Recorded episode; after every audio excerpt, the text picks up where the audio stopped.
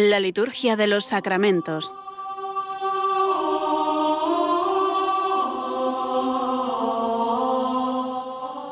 Con el Padre Juan Manuel Sierra.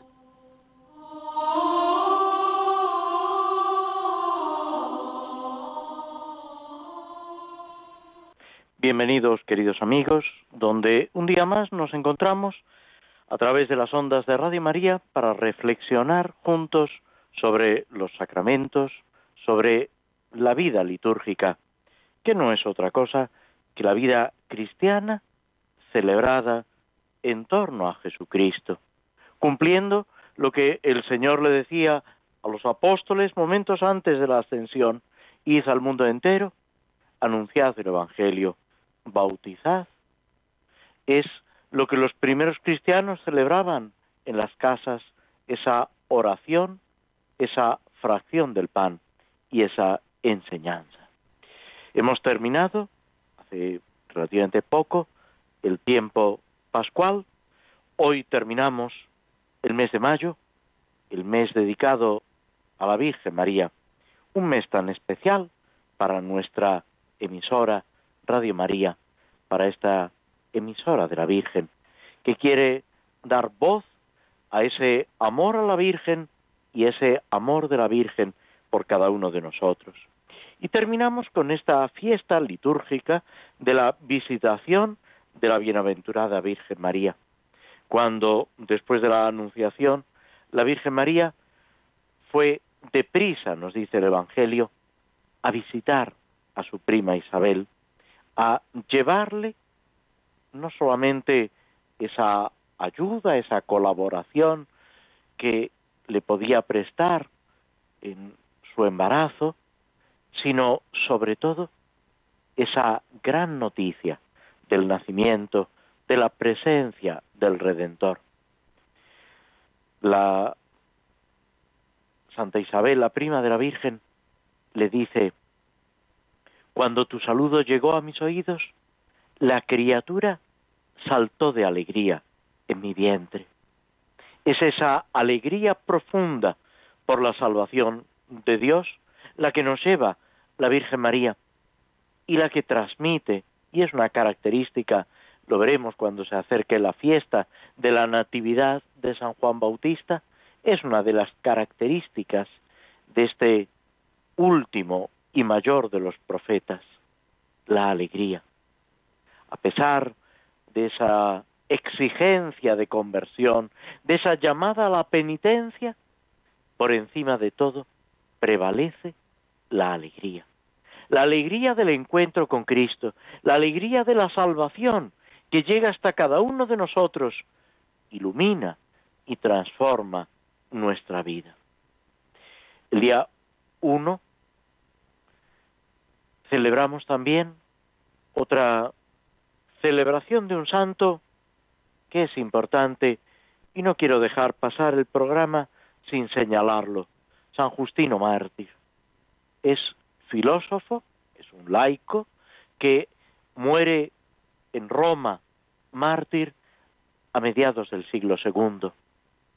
Él, oriundo de Samaria, aunque no era de familia de ascendencia judía, es un buscador de la verdad, es profesor de filosofía y profundizando en los escritos de los profetas, en los filósofos, descubre la verdadera sabiduría, que es Jesucristo. Y desde ese momento se dedica a enseñar esa verdadera sabiduría.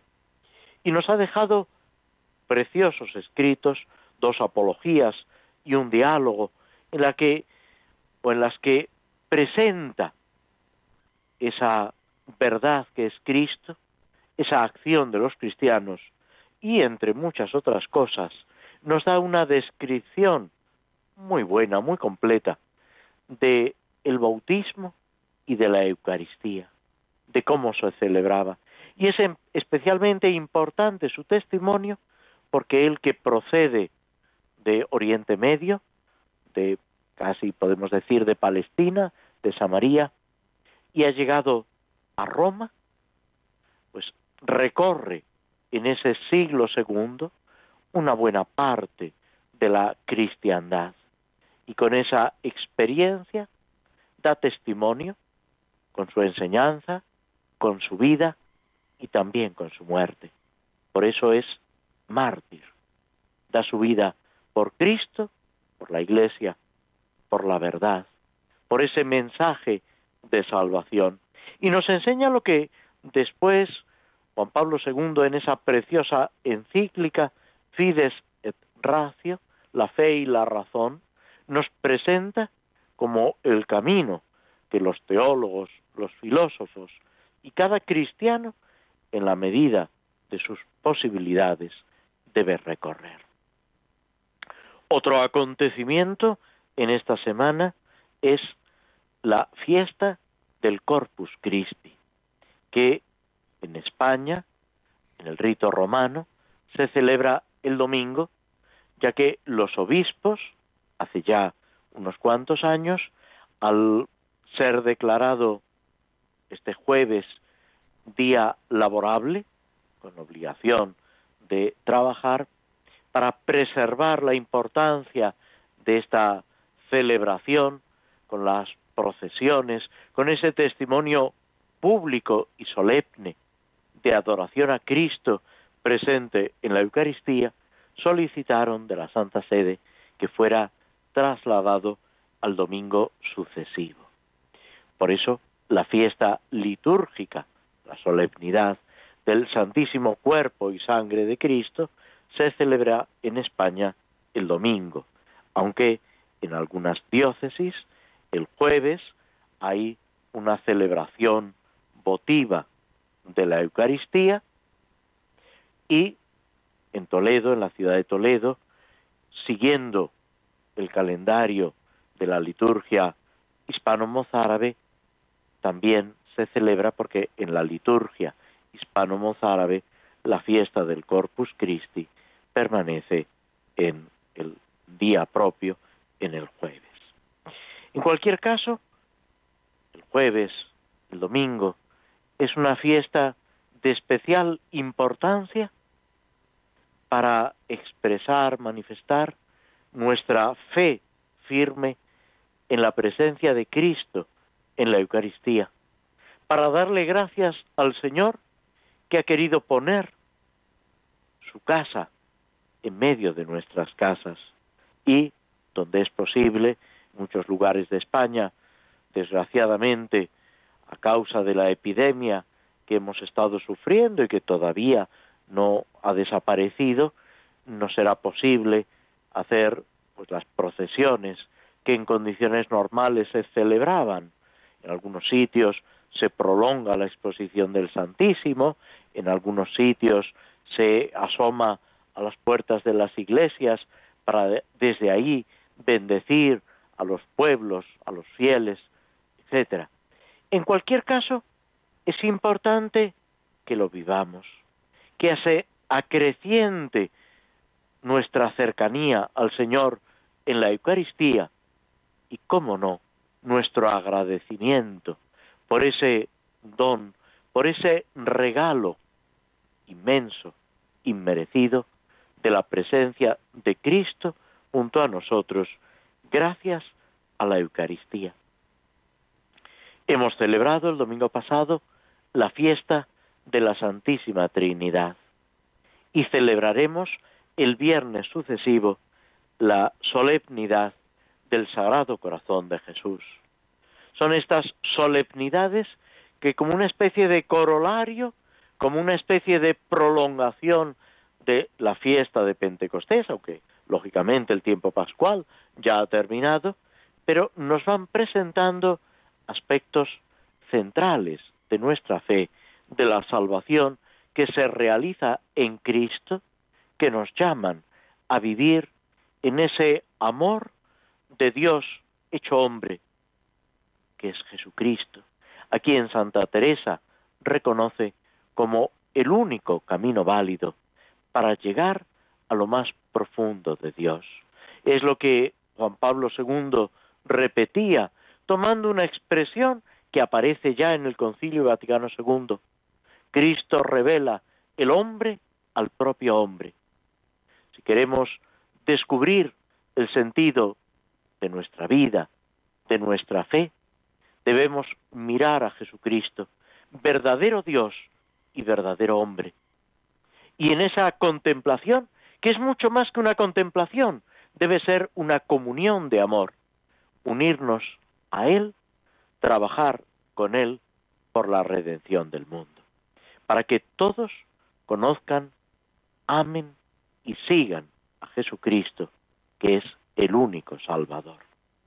Nos detenemos unos instantes escuchando un poco de música en este programa que hoy va a ser un poco más breve, ya que a las seis menos cuarto, Dios mediante, conectamos con Roma, donde el Papa, como final del mes de mayo, preside el rezo del Santo Rosario.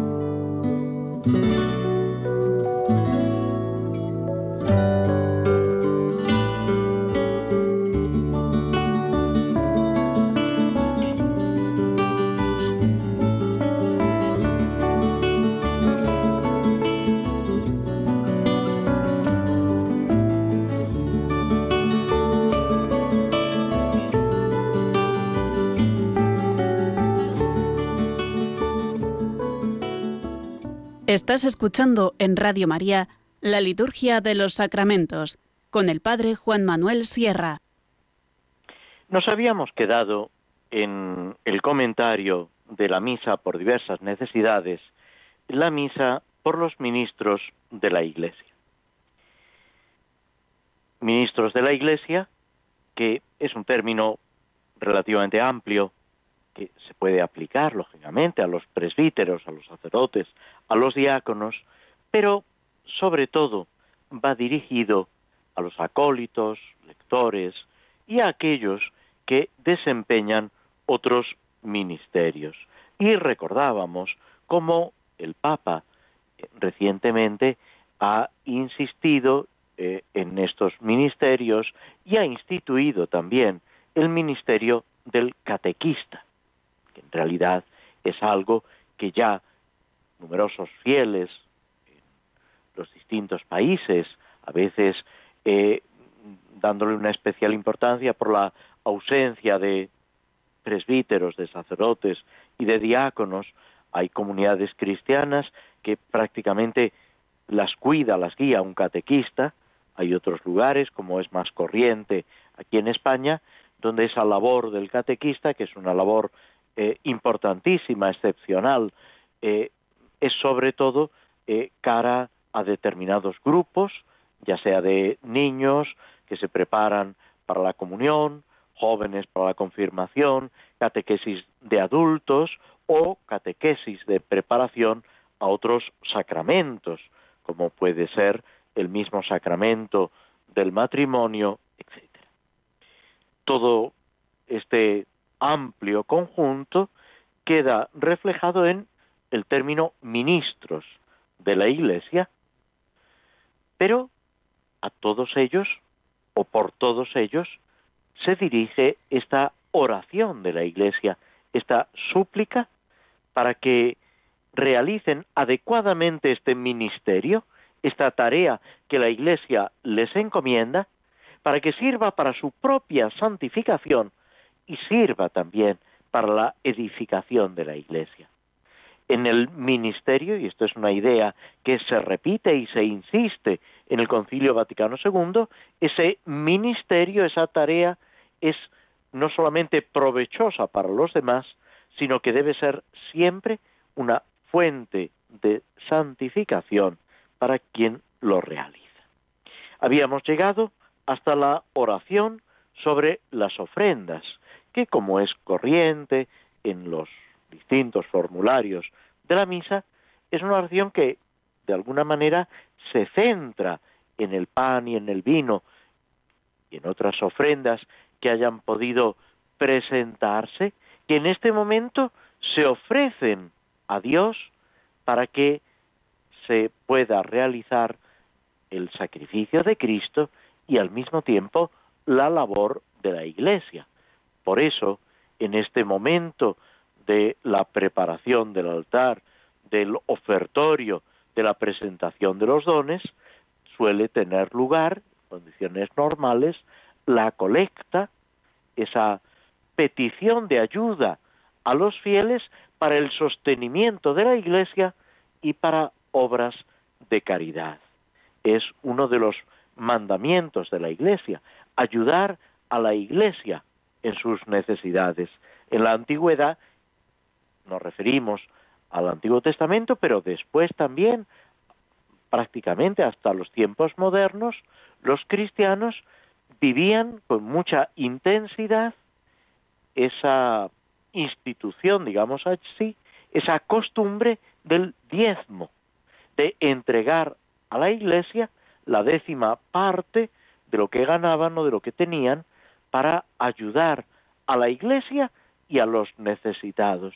En las mismas cartas de los apóstoles en el Nuevo Testamento vemos esas colectas que se organizan para ayudar a los pobres, para sostener a la iglesia de Jerusalén que estaba atravesando dificultades, algo que en realidad, de una forma o de otra, se sigue haciendo en la iglesia a través de cáritas, a través de otras instituciones, como puede ser ayuda a la iglesia necesitada, etcétera, y que es importante sentirlo como algo propio, porque es algo inherente a, nuestro, a nuestra condición de cristianos, esa ayuda a los necesitados. Hace un momentito hablábamos de San Justino Mártir, cuya celebración tiene lugar el día 1 de junio.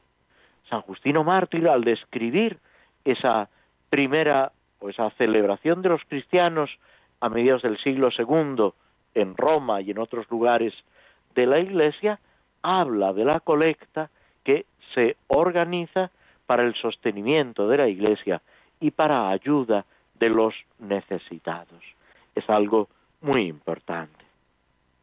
La oración sobre las ofrendas dice así, Padre Santo, cuyo Hijo quiso lavar los pies de los discípulos para darnos ejemplo, recibe los dones de nuestro servicio y haz que al ofrecernos como oblación espiritual, nos llenemos de espíritu, de humildad y de amor. Es curiosa la invocación a Dios Padre Santo. Dios Padre, que es a quien se dirige la oración y el sacrificio mismo de Cristo, es santo. Por eso, en el santo, que así se llama, cuando decimos santo, santo, santo es el Señor Dios del universo, que son palabras tomadas de los profetas del Antiguo Testamento. Dios es el tres veces santo, o sea, el santo como no hay otro. Y es Dios quien nos comunica esa santidad, esa perfección en el amor, ese vivirlo todo de manera que sirva para nuestra perfección humana y espiritual. Y desde esta invocación, desde este, desde este reconocimiento de Dios Santo, recordamos ese hecho trascendental del lavatorio de los pies a los discípulos que Jesús realiza en el contexto de la última cena, que nos narra el evangelista San Juan prácticamente en lugar de la institución de la Eucaristía. El evangelista San Juan, en el capítulo sexto, nos ha hablado del, en el discurso del pan de vida, a propósito de esa multiplicación de los panes, de la Eucaristía. Y cuando llega estos momentos de la pasión, nos describe cómo Jesús se quita el manto, se ciñe una toalla y va lavando los pies de los discípulos. Pero justo antes de describir esta acción, dice, habiendo amado a los suyos que estaban en el mundo, los amó hasta el extremo. Ese amor extremo es el sacrificio de Cristo, que se simboliza en el lavatorio de los pies, en esa humildad, en esa entrega de Cristo por cada uno de nosotros. Es lo que vivimos en el bautismo, donde morimos con Cristo para resucitar con Él, donde a través del agua pasamos de la muerte a la vida. Y ese ejemplo de servicio, de humildad, de abajarse hasta lo más eh, profundo, lo más ínfimo Jesús nos está dando ejemplo. Cuando termine el lavatorio de los pies, al que Pedro al principio se resiste, hasta que Jesús, de una forma tajante, le dice, si no te lavo, no tienes nada que ver conmigo. Si no aceptamos esa entrega de Cristo por mí, no podemos estar unidos a Él. Y cuando termina, les dice, si vosotros que me llamáis el Maestro y el Señor y decís bien, porque lo soy.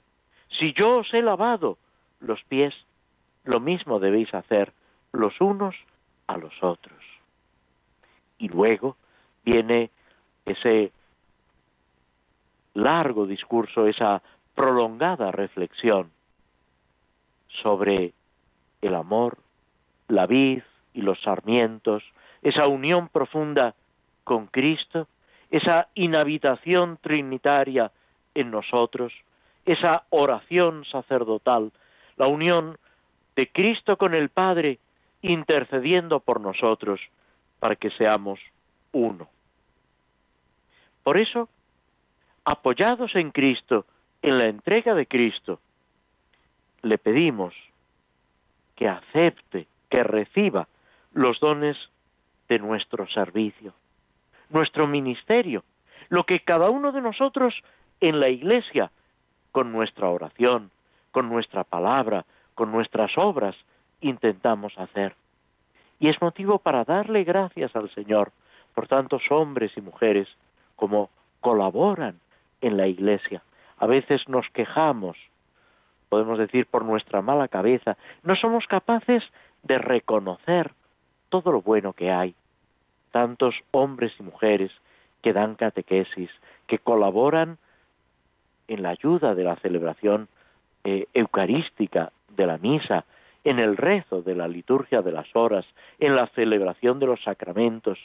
Hay tanto bueno que debemos descubrir, avivar y agradecer, sintiéndonos, por otra parte, implicados, intentando hacer todo lo que esté en nuestra mano pero confiando en el dueño de la mies, pidiéndole que envíe operarios a su mies y que cada uno de nosotros responda con santidad a esa santidad de Dios, a ese Padre Santo que nos llama por nuestro nombre y nos invita a vivir en esa unión profunda con su Hijo, con nuestro Salvador y con nuestro Redentor. Que nos enseñe, como dice la misma oración, a ofrecernos como oblación espiritual, esa entrega de nosotros mismos. San Pablo dice que como piedras vivas debemos integrarnos en la construcción de la Iglesia. Llenos de espíritu, termina diciendo la oración, espíritu de humildad y de amor. Son dos características que descubrimos en Cristo. San Mateo nos dice en esas palabras de Cristo, aprended de mí, que soy manso y humilde de corazón, y encontraréis vuestro descanso.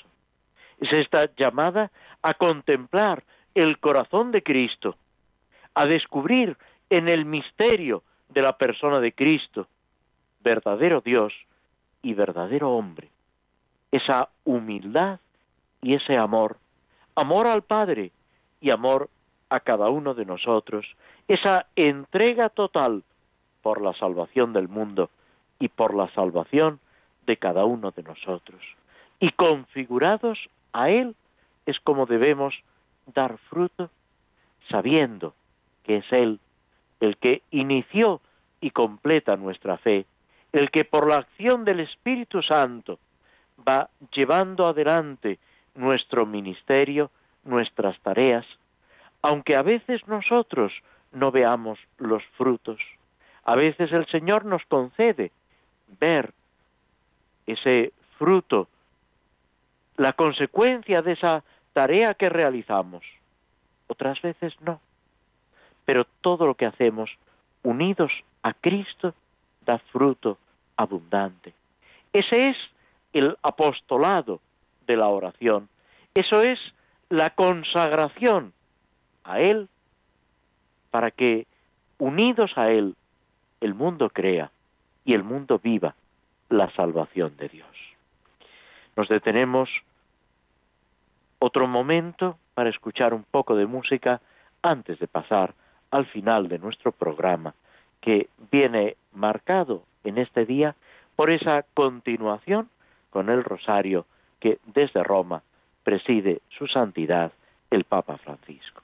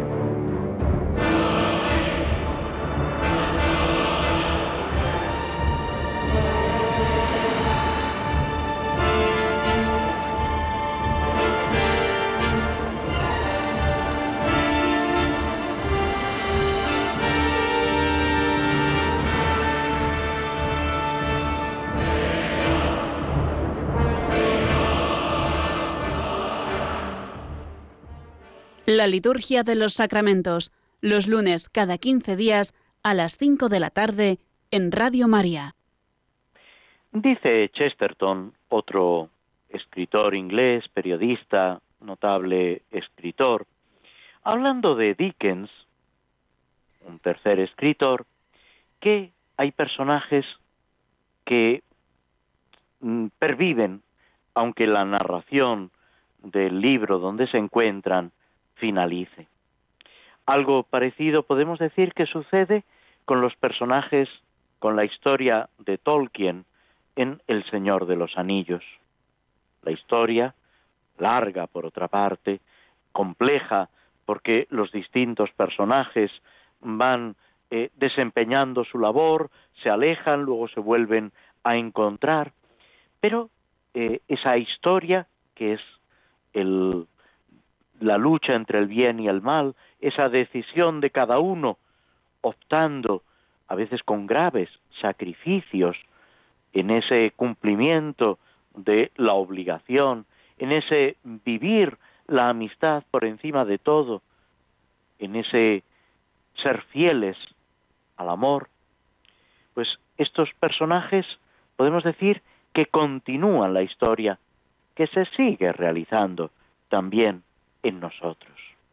Nos habíamos detenido dejando a Frodo con sus compañeros, con sus tres amigos, en la posada de este de esta pequeña localidad, de este pequeño pueblo Bre, donde, alojados en la posada, Frodo se encuentra con un personaje un poco siniestro, que le inspira cierto recelo, él intentando que Pipín no hable más de la cuenta, se pone a llamar la atención y sin querer, cuando quiere darse cuenta, tiene el anillo en uno de sus dedos, desaparece, se forma un escándalo, un alboroto, y luego él intenta, recuperado ya de ese susto, vuelve a aparecer, intenta decir que ha sido solamente un truco, pero mm, la situación es un poco comprometida. Este hombre, Trancos, ha llegado hasta la habitación que ocupan los hobbits, Frodo y sus amigos, y les dice que quiere hablar con ellos que desea contarles lo que sabe, darles un consejo, pero que a cambio quiere una recompensa. Frodo en ese momento piensa que está ante un embaucador, ante un timador, y se da cuenta de que lleva poco dinero, de que los medios de que lo dispone son escasos.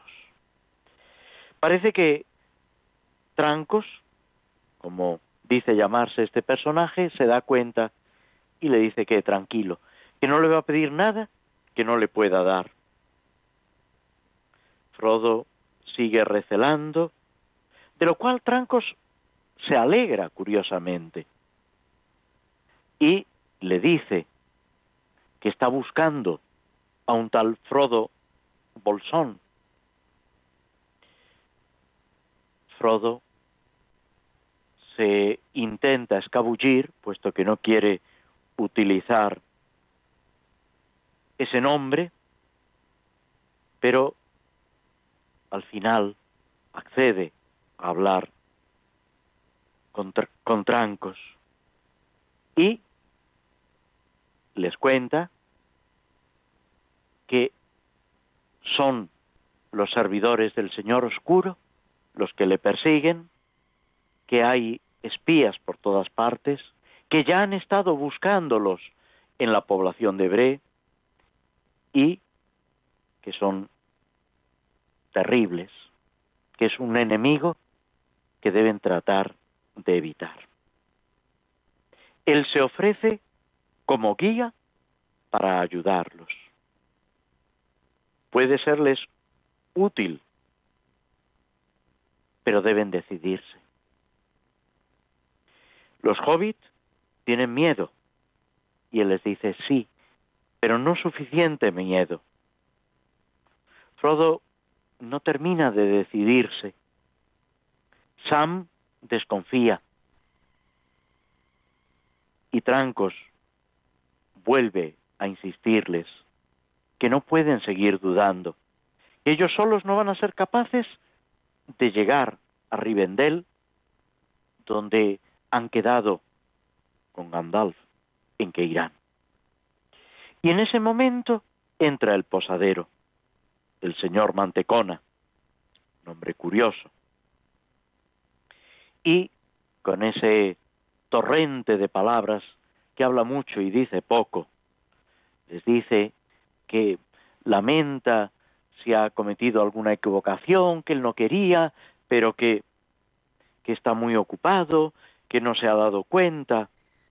Frodo le tiene que cortar y pedirle que de una manera ya, eh, digamos, más directa, diga lo que quiere decir.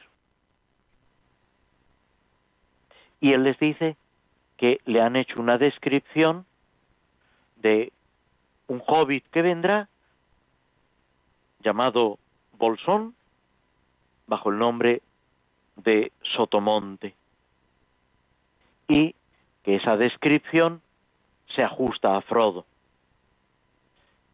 Frodo, un poco molesto, le pregunta, ¿pero quién ha hecho esa descripción? Y el posadero dice, Gandalf. Y que hace tres meses le dio una carta para entregarle, para hacerle llegar a Frodo. Frodo en ese momento se preocupa, se asusta y combina al posadero a que le entregue la carta. Y de esto nos ocuparemos, si Dios quiere, el próximo programa. De esta carta de Gandalf, del mago, en que le da instrucciones a Frodo instrucciones que parecen llegar demasiado tarde y complicar el desarrollo de los acontecimientos. Pero a pesar de todo, no podemos perder la esperanza, perder esa confianza en la ayuda que nos viene de un lado y de otro, de una forma y otra. Y con esa confianza también nosotros debemos seguir adelante, culminar el mes de mayo proseguir bajo el amparo de la Virgen nuestra vida cristiana. Dentro de unos minutos comenzará desde Roma el rezo del Santo Rosario, presidido por su santidad el Papa Francisco. Que esta oración a la Virgen, que pone, podemos decir, el broche final al mes de mayo, nos sirva también para seguir avanzando confiado, confiando en la Madre de Jesús. Nos despedimos de todos vosotros hasta el próximo programa y os agradecemos vuestra presencia, vuestra compañía a través de las ondas de Radio María. Muy buenas tardes.